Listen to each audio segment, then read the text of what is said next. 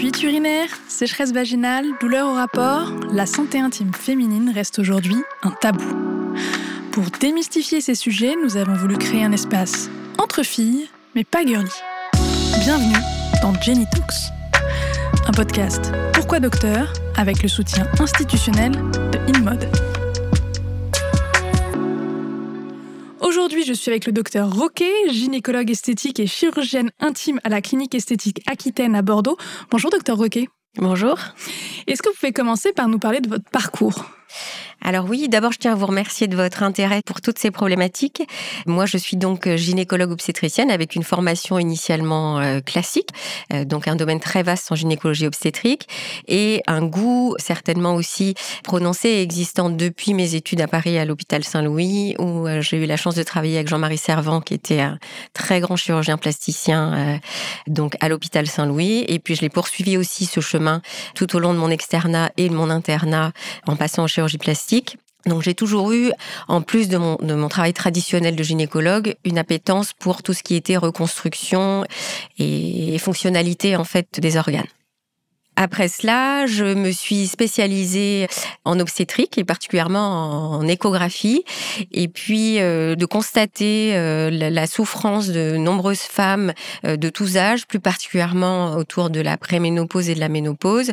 Et en sachant qu'il existait des technologies et des traitements qui soulagent remarquablement ces symptômes et de voir qu'il y avait très peu de médecins qui pouvaient apporter cette réponse, m'a donné envie d'avoir une seconde activité. Et euh, seconde, c'est en nombre et aucunement, en, tout cas, avec la, j'accorde autant de, de priorité. Et c'est ce qui m'a amené à développer cette consultation de gynécologie esthétique. On dit esthétique, mais c'est surtout fonctionnel finalement, et de chirurgie intime, que ce soit en effet pour modifier l'harmonie de l'aspect esthétique de la vulve, mais surtout pour soulager les femmes de symptômes euh, désagréables. Alors justement, dans quel état sont les femmes qui viennent vous voir? Elles sont dans un état de grande souffrance pour la majorité. Grande souffrance parce que ce sont des symptômes qui les gênent et qui leur, les font souffrir depuis très longtemps.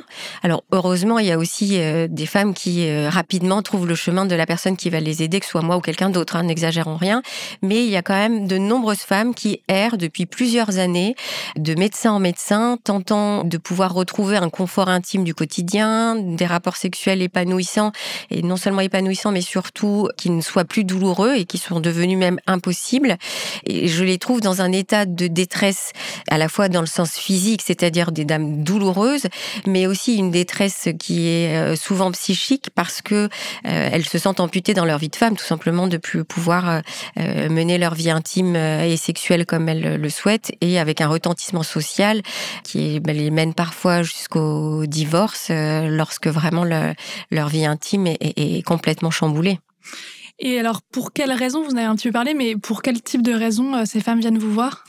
Elles viennent euh, pour différents types, et quels que soient les types de raisons, ça concerne vraiment tous les âges, et ça j'insiste, même si la majorité sont plutôt des dames euh, après 40 ans et bien plus, elles vont venir pour des fuites urinaires, pour des sécheresses, qu'elles soient vulvaires ou vaginales, qui vont être gênantes au quotidien dans les sous-vêtements, et qui vont être extrêmement gênantes aussi pendant les rapports sexuels, qui vont être marquées par des douleurs euh, qui les obligent parfois à arrêter, par des saignements et des déchirures qui vont les faire souffrir pendant plusieurs euh, jours. Il y a des dames qui viennent parce que après la naissance de leurs enfants, elles vont se retrouver avec une cavité vaginale très élargie, ce qui va les gêner dans leur vie sexuelle. Elles n'ont plus de, sensations, mais aussi les gêner dans des choses de la vie quotidienne et, et toutes bêtes comme euh, de, faire des bruits en fait, ce qu'on appelle des pets vaginaux au moment de leur leçon de yoga où elles sont extrêmement extrêmement gênée, évidemment. C'est des moments où voilà, il n'y a pas un bruit, tout le monde euh, médite. Donc, ce sont euh, voilà toutes ces symptomatologies euh, qui qui peuvent être traitées par différentes différents traitements et différentes techniques, et ça avec beaucoup de succès. Vous nous avez dit qu'il y avait des femmes de tout âge qui venaient vous voir. Est-ce qu'il y a quand même un profil de, de patientes qui se détachent ou c'est vraiment tous les types? Alors, il va quand même y avoir un profil plus particulier que je qualifierais autour des chamboulements hormonaux. Et ça reste tout âge parce que il va y avoir en effet ben, le, la préménopause, périménopause et la ménopause qui installent une carence euh, en œstrogène. Mais il y a d'autres situations qui vont être par exemple euh, les femmes qui souffrent d'endométriose et que l'on va traiter par une hormonothérapie qui les met en ménopause artificielle. Donc c'est la même chose finalement que les symptômes vont être identiques que ceux de la ménopause qui s'installe de manière euh, naturelle. Et puis il y a aussi des jeunes femmes qui vont être impactées par leur contraception, certaines pilules qui vont les déséquilibrer, qui vont provoquer des sécheresses et donc des douleurs, qui vont provoquer des chutes de, libido. Loin de moi l'idée de critiquer la pilule, hein, mais euh, il y a des pilules qui sont très bien. Elles sont toutes très bien d'ailleurs, mais elles conviennent ou pas aux femmes. Donc si une pilule convient pas, faut changer. Et en effet, ces moments-là peuvent être très perturbants pour les patientes. Et puis la dernière situation qui ne sera pas hormonale, mais qui sera tout aussi invalidante avec des conséquences aussi importantes. Ce sont les femmes qui vont avoir des mycoses le plus souvent à répétition, mais ça peut arriver aussi avec un seul épisode de mycose, la muqueuse qui réagit mal et se cicatrise mal s'affine, va après être euh, fragile, douloureuse, va se déchirer et ça s'affine encore plus et c'est un cercle vicieux dans lequel euh, on entre avec des symptômes qui sont vraiment, euh, même si on a 25 ans, comme une, une dame de 70 ans. C'est vraiment impressionnant de voir le résultat sur la muqueuse parfois. Alors, la santé intime, euh, on en parle aujourd'hui, on en parle de plus en plus. Nous, on en parle dans ce, podcast. C'est pourtant un problème qui existe depuis très longtemps, des problèmes même qui existent depuis très longtemps. Comment, euh, comment ça se fait pour vous que c'est seulement aujourd'hui qu'on en parle? Je pense que c'est quelque chose de sociétal en fait, que de plus en plus la voix des femmes est plus entendue, que l'on revendique plus nos droits dans différentes euh, choses, et que l'ère du eh bien c'est comme ça, il faut faire avec euh, est terminée. Et, et, et, ça, je bondis et je, je, sais pas comment je fais pour pas m'assommer au plafond le nombre de fois où j'entends mais, mais madame mais c'est comme ça maintenant vous êtes ménopausée, il va falloir faire avec. Je vous parle même pas du ah mais écoutez madame même si vous avez mal il faut quand même faire un effort pour votre mari. Et ça, je vous jure, c'est pas une fois. Ça pourrait, une fois, ça serait anecdotique et tristement drôle, mais c'est des, tas de fois. Et je crois qu'aujourd'hui, ben, les femmes n'acceptent plus ça. Elles euh, savent, euh, au moins certaines, et pas suffisamment de femmes, mais savent qu'on a accès à d'autres choses, euh, qu'on a accès à des, des, traitements qui peuvent nous faire continuer. on vit de plus en plus âgés, et c'est une bonne chose, mais il faut vivre avec une, une bonne qualité de vie. Donc, je crois qu'on est aujourd'hui à une époque où on réclame toutes d'avoir les mêmes droits ou le même confort que, les hommes et du coup aujourd'hui on, en parle. Est-ce que vous pensez que euh, des termes comme esthétique ou bien-être peuvent avoir un effet délétère finalement sur, le, sur la question? Je pense que oui. C'est pour ça que je vous disais tout à l'heure que voilà, on dit plus, on dit gynécologie esthétique, mais moi j'ai l'habitude de dire d'ajouter toujours fonctionnel, euh, presque comme si je me défendais, ce qui ne devrait pas être euh, le cas. c'est parce qu'en fait, on utilise des traitements qui étaient euh, d'abord utilisés par la médecine esthétique, c'est-à-dire pour être du visage, pour être plus joli, rajeuni et autres, mais on l'applique à des symptômes, donc c'est un vrai traitement, une vraie thérapeutique. Donc c'est vrai que quand on dit gynéco-esthétique, ben on se dit qu'est-ce que ça veut dire? Gynéco, ça veut dire se rendre jolie euh, au niveau de son intimité, ce qui d'ailleurs en soi est tout à fait possible et pourquoi pas, et si on en a besoin, je le recommande vivement je pense que gynécologie esthétique, ça porte un peu préjudice. Bien-être, à la limite, on, a de plus en plus une vision holistique des choses, de la santé, donc c'est moins péjoratif. En tout cas, ça me semble moins péjoratif, mais je voudrais pas que ce soit quelque chose de bon, le bien-être, ça va, c'est comme quand elles vont à leur cours de yoga ou quand elles vont à leur cours de pilates. Quoi, faut que faut que ça reste quand même euh, le bien-être, ça fait partie de la santé. Donc, il ne faut pas réduire euh, la gynécologie euh, à du bien-être, ça serait faux. On apporte de la bonne santé ou permet de conserver une bonne santé.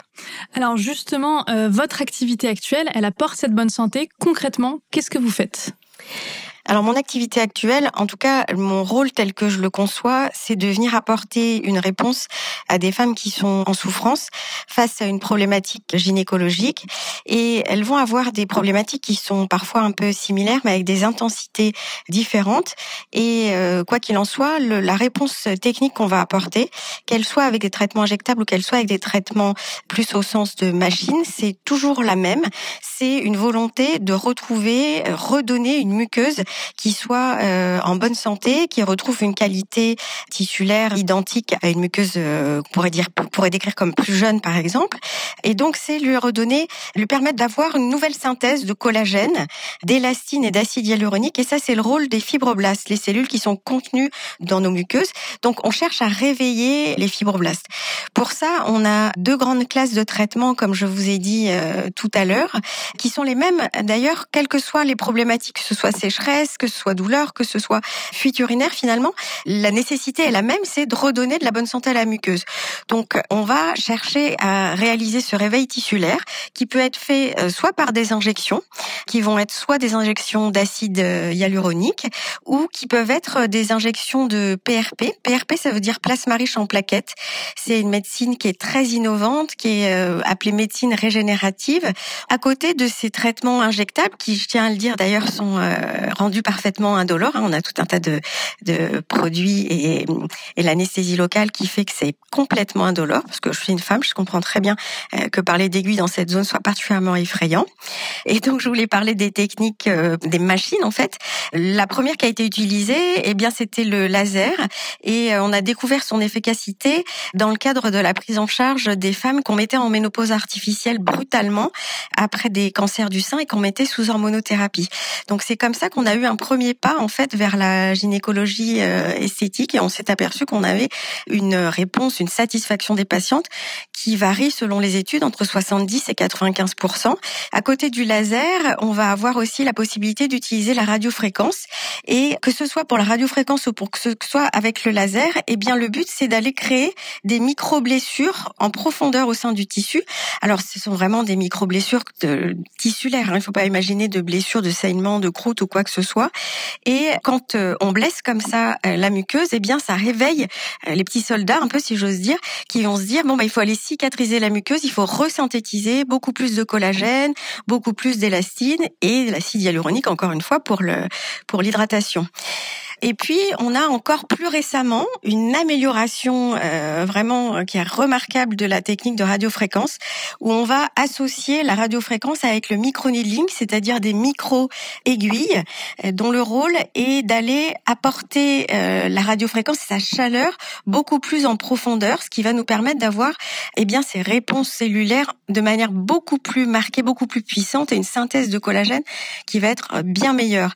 Et pour ça, aujourd'hui, il y a qu'un seul constructeur qui propose cela. C'est un constructeur qui fait beaucoup pour la vie euh, des femmes, qui a créé vraiment une plateforme 100% féminine qui s'appelle Empower RF, qui permet sur cette plateforme d'avoir euh, l'ensemble des traitements qui nous amènent la possibilité de soigner globalement la santé intime de nos patientes.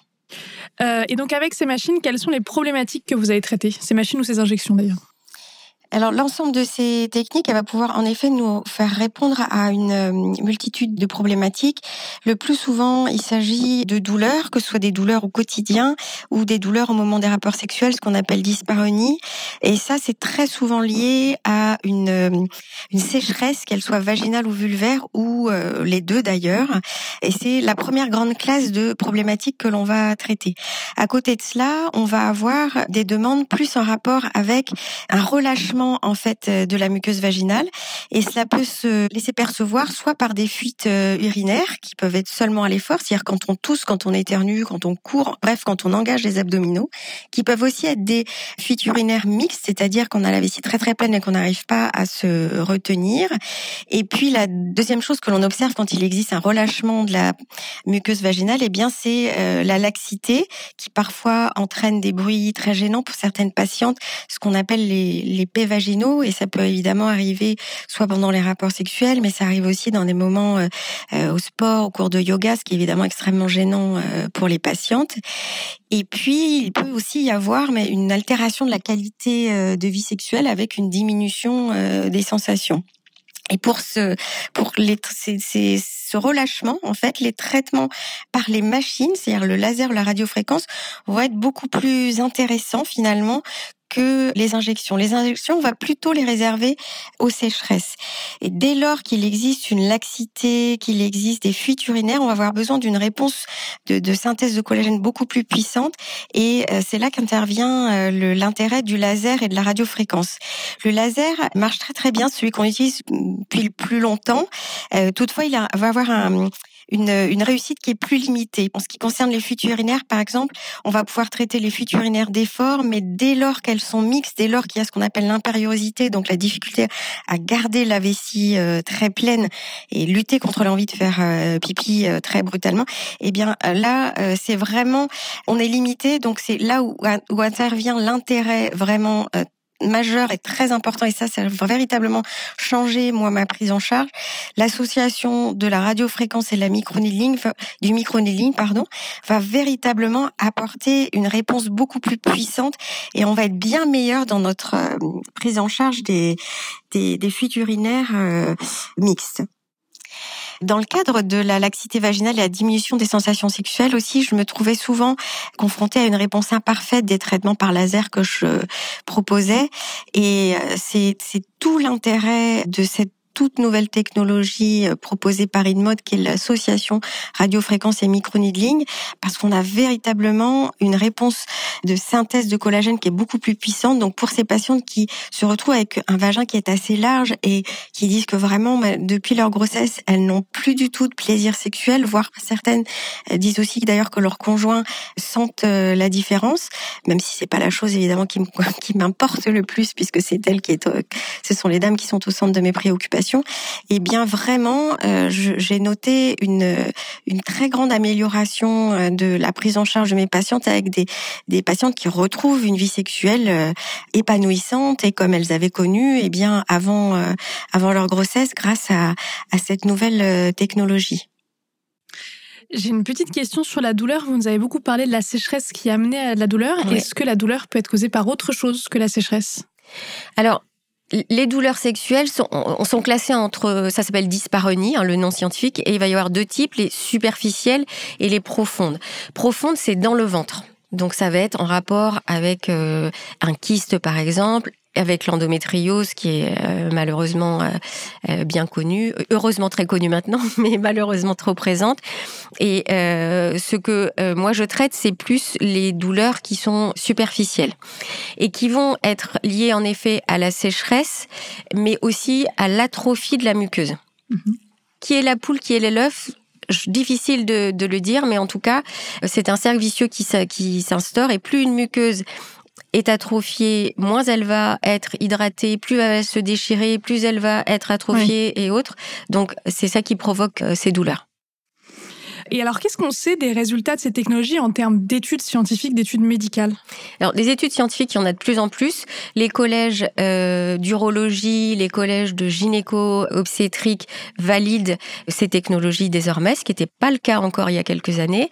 Évidemment, c'est pas quelque chose qui sort du chapeau. Hein. Tout ça, ça a été validé euh, par des études euh, qui soient menées par les constructeurs, mais qui soient aussi menées dans des services.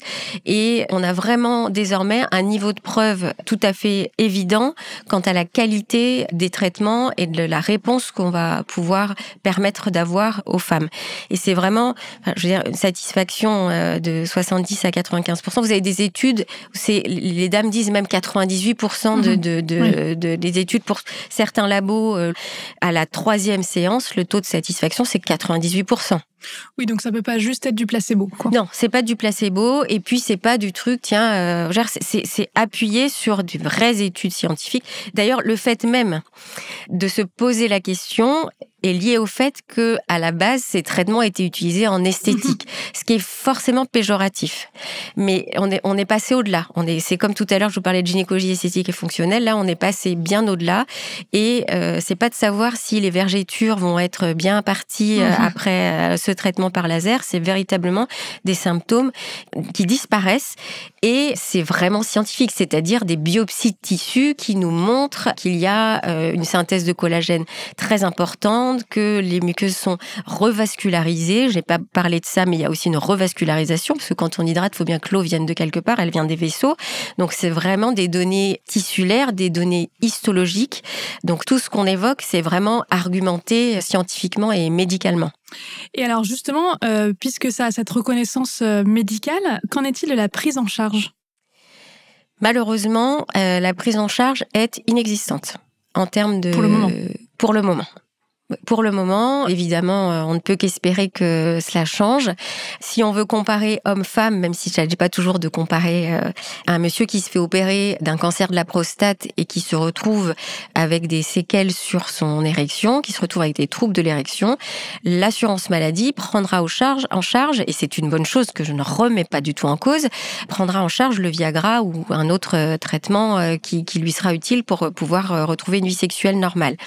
Pour une femme, en effet, il ne s'agit pas d'érection, il s'agit d'être en capacité d'accueillir le rapport sexuel. Et donc, il faut que la muqueuse soit euh, en état de le faire pour que ça ne soit pas douloureux. Et donc, l'acide hyaluronique ou le PRP ou le laser ou la radiofréquence qui doit être utilisée. Et ça, aujourd'hui, ça n'est pas du tout pris en charge par la Sécu. Certaines mutuelles commencent à le faire. Donc sur les, devis que nous établissons pour nos patientes, parce que c'est la réalité des choses, c'est qu'on fait des devis comme, mm. comme si on venait demander à injecter du botox pour faire disparaître ses rides. Eh bien, euh, on fait des devis qu'on envoie aux mutuelles en étayant les raisons pour lesquelles euh, on va le faire et en montrant bien qu'il s'agit euh, de la santé gynécologique de la patiente et pas d'une volonté superficielle euh, ou autre. Pour l'instant, c'est pas le cas, mais je pense que je, voilà, il y a toujours un décalage. On peut comprendre. L'assurance maladie a le déficit qu'on connaît tous.